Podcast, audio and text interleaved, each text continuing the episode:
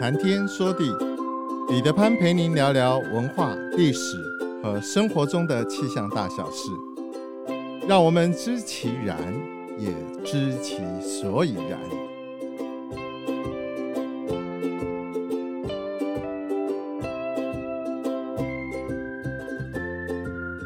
谈天说地，潘大刚空中与您相会。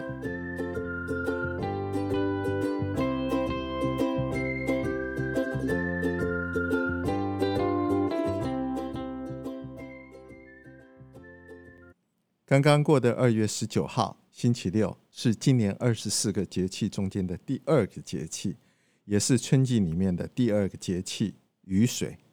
不过，二十号、二十一号这两天受到了寒流影响，全台湾很多地方又湿又冷，真的好个春寒料峭。还记得今年立春之后，北部和东北部经常都是阴雨绵绵。一波一波的大陆冷气团南下，阳明山上温度始终都在摄氏十到十五度左右，北部一带也不遑多让，多半都是在摄氏十二度到十八度之间。不过，您有没有注意到，无论是冬天或者是春天，同样的都是受到北方冷空气南下的影响，造成我们温度下降。可是呢，寒流跟极端低温的个案出现在春天，似乎总是比出现在冬天来的频率更高，又更明显。另外，台湾福建一带的谚语说：“春寒雨若泉，冬寒雨似散。”同样都是气温低，春天气温低则容易下雨，冬天气温低反而少雨。您能了解个中的道理吗？它们的关键在于冷空气的厚度，还有空气中水汽的含量和水汽的来源。冬季大雪纷飞，大家喜欢用“瑞雪兆丰年”来期待来年五谷丰登。何以说“瑞雪兆丰年”呢？那是由于瑞雪为开春累积了足够的水分。一旦融雪，就可以滋润干涸已久的大地。另外一方面，覆盖大地的瑞雪，也可以为田地里的庄稼提供保温的效果。除此之外，侵害农作物的害虫不耐冬寒，无法忍受大雪的考验，所以瑞雪为丰年提供了很好的条件。另一方面，春雨。也为华南和东南沿海地区的春耕、播种、插秧带来了有利的环境因素。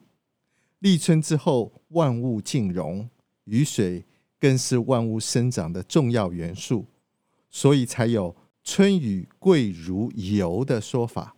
虽然这个谚语原来的意思指的是在华北地区，一般来说春旱都相当严重。如果春雨能够及时报到，自然就珍贵如油。不过，华南春天降雨的机会比华北要多得多，因此我们比较不常听到南方人这样形容春雨。这也是为什么有些气象俗谚并不全然都是仿诸四海皆准。同样的一句俗谚，有的时候是有地域限制的。那么，春雨贵如油。究竟从何而来？明朝有一个书生叫做谢竟，谢是解放的解。谢竟他字大生，号春雨，江西吉水人士。在洪武二十一年（西元一三八八年）那一年，他科举高中进士，接获了报马仔的喜报，按捺不住内心兴奋的心情，慌不择路去通知诸亲好友。因为当天天雨路滑，不小心摔了个四脚朝天。吉水县城里满街的乡亲看到这位小个子大文人，满身泥水，衣衫滚湿，踉踉跄跄，狼狈不堪的样子，没有不嘲弄这个定力不足、乐极生悲的新科进士。尴尬的谢晋定了定神，他说他要即席赋诗。记述这一次跌跤的事，于是村街邻里大家都安静下来，洗耳恭听。随后，他当场随口吟出来这一首叫做《春雨》的打油诗：“春雨贵如油，下得满街流。滑倒谢学士，笑坏一群牛。”谁都没想到，他会反过来把看笑话的左邻右舍将了一军，调侃一番。所以说，一年之计在于春，一日之计在于晨。春总是让人充满着希望，雨则是古代文人骚客舞文弄墨常常使用的浪漫标的。古时候的人用文字来赞美万物复苏的美好。例如说：“天街小雨润如酥，草色遥看近却无。最是一年春好处，绝胜烟柳满皇都。”这是唐朝韩愈赞美早春春雨美景的七言绝句。韩愈描述初春的小雨下起来，润如酥般的细滑润泽，草沾雨后的景色。远看似清，近看似无。杜甫在《春夜喜雨》中也有写到：“好雨知时节，当春乃发生。随风潜入夜，润物细无声。”杜甫感受到及时雨好像知道时节似的，在春天来到的时候，就伴随着春风，在夜晚悄悄地下了起来，无声的。滋润着万物，这个气氛和韩愈的《初春小雨》七言绝句有异曲同工之妙。南宋诗人申志南是一个老和尚，他曾经在绝句的意思中说道：“古木阴中细短缝，杖藜扶我过桥东。沾衣欲湿杏花雨，吹面不寒杨柳风。”这是申志南乘小船沿溪水而下，把乘的小船偏系在溪水旁边的老树下，兴致勃勃地享受着在微风细雨中驻帐春游的乐趣。老和尚心情愉快，走过了小桥，一路向东。其实桥东和桥西风景应该没有什么太大的差异，但是对于春游的诗人来说，向东向西，意境和情趣却会全然不同。冬有的时候便是春的同义词，譬如说，春神称作东君，东风专指春风。老和尚过桥东行，正好有东风迎面吹来。诗的后两句“杏花雨”无疑是早春的雨，杨柳风。肯定是早春的风，称早春时的雨为杏花雨，这和叫夏初的雨叫做黄梅雨的道理是一样的。南宋大诗人陆游早就把杏花和春雨关联了起来，所以才有“小楼一夜听春雨，深巷明朝卖杏花”。大陆幅员广大，因为区域不同，有些地区春天的气息来得早，有些地区春天来得比较迟。雪本来就是冬季的重要特征。进入雨水这个节气，大陆北方感觉上还没有走出冬天的感觉，大地普遍仍然还是很寒冷。纵观黄河中下游及其附近的地区，全年雪最大、大雪最多的。节气既不是在节气中间的小雪和大雪，更不是在小寒或者是大寒，而是在二月下旬中间春季雨水的这个节气附近。尽管此时江南大多数地方已经开始呈现一副早春的现象，日光温暖，田野青青；华南地区则是春意盎然，百花盛开。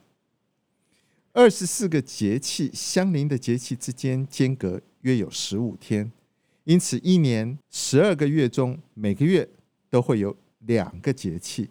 古时候的人把五天称之为一候，三候就是十五天，就是一个节气，因此一个节气又被称为三候。古人将每个节气的三候，根据当时的气候特征和一些特殊的物象变化，予以分别命名，借此简明的来描述当时物候的特点，并将其中的智慧传承下来。节气雨水中有三候：一候水獭祭雨，二候鸿雁来，三候草木萌动。这里说的是雨水节气来临，水面的冰块融化，水獭开始捕鱼。水獭喜欢把鱼咬死了之后，放到岸边，依次依序的排列整齐，就好像是在祭祀一样，所以有踏祭鱼之说。雨水五日之后，大雁开始从南方飞回北方。再过五天，草木随着大地阳气复苏，开始抽出嫩芽。从此，大地渐渐开始呈现出一片。欣欣向荣的景象。我们曾经介绍过冬至之后的数九和不同地区的九九歌谣，其中包含了七九河开八九雁来，七九六十三路上行人把衣宽，七九八九雨水节，种田老汉不能歇。台湾地区雨水这个节气在中南部完全感受不到。这是因为纬度差异和地形的影响。正常情况之下，中南部地区冬季到初春正是一年的干季，大多的日子都是太阳公公高挂的晴天。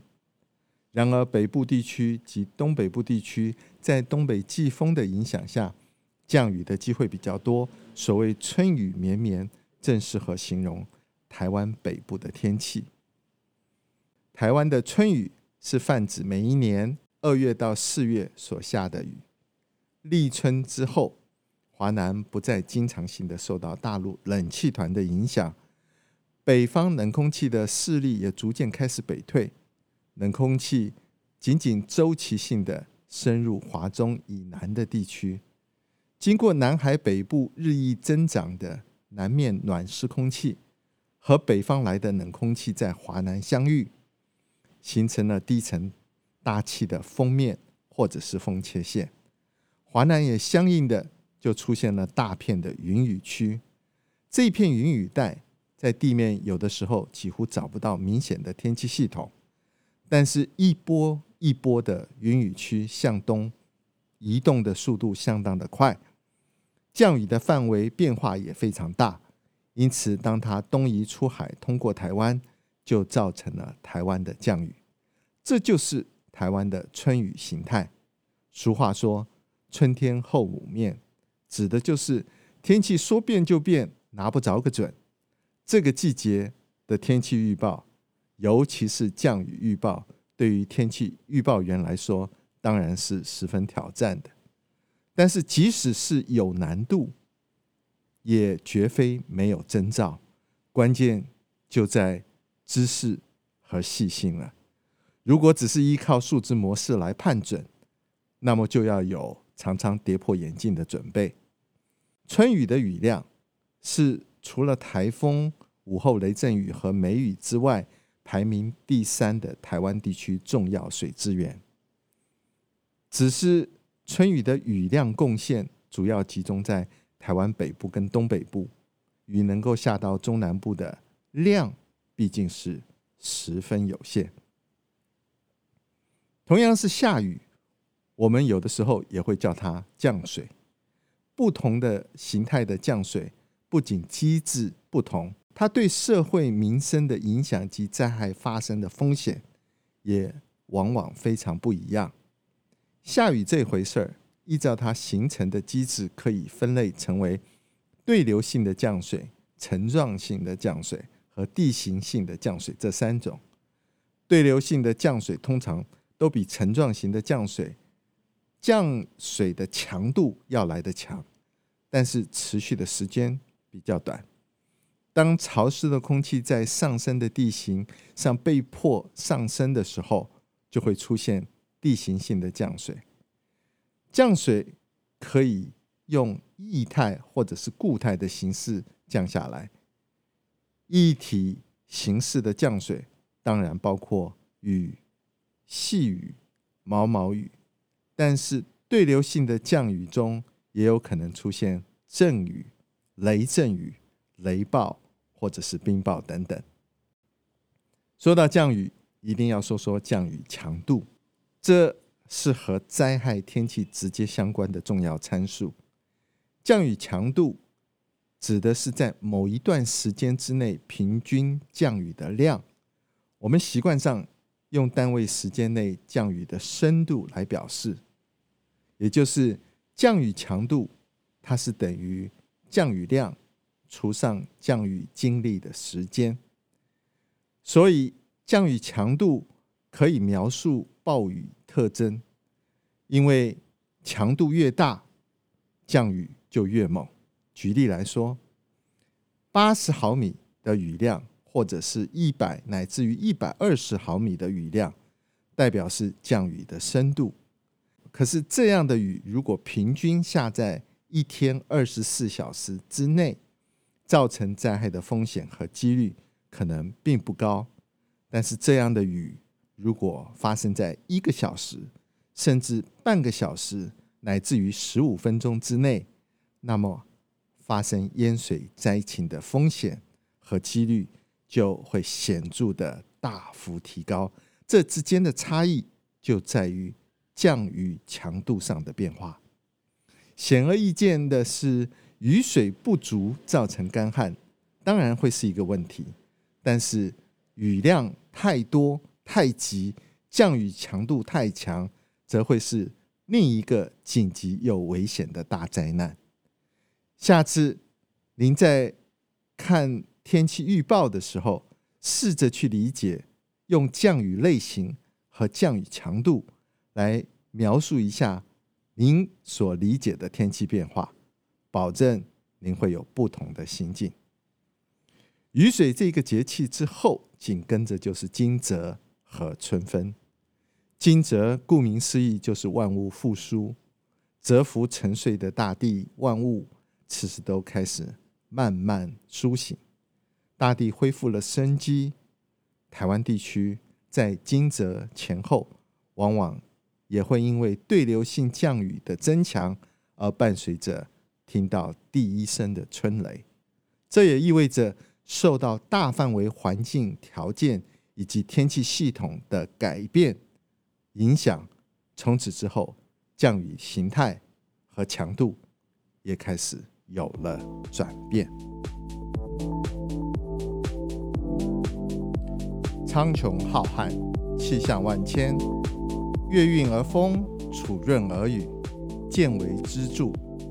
谈天说地，和您分享文化历史。和生活中的气象大小事，让天有不测风云不再是借口，让天气不再是行动的阻力，而是生活中的助力。想要知道更多，我们下次再会。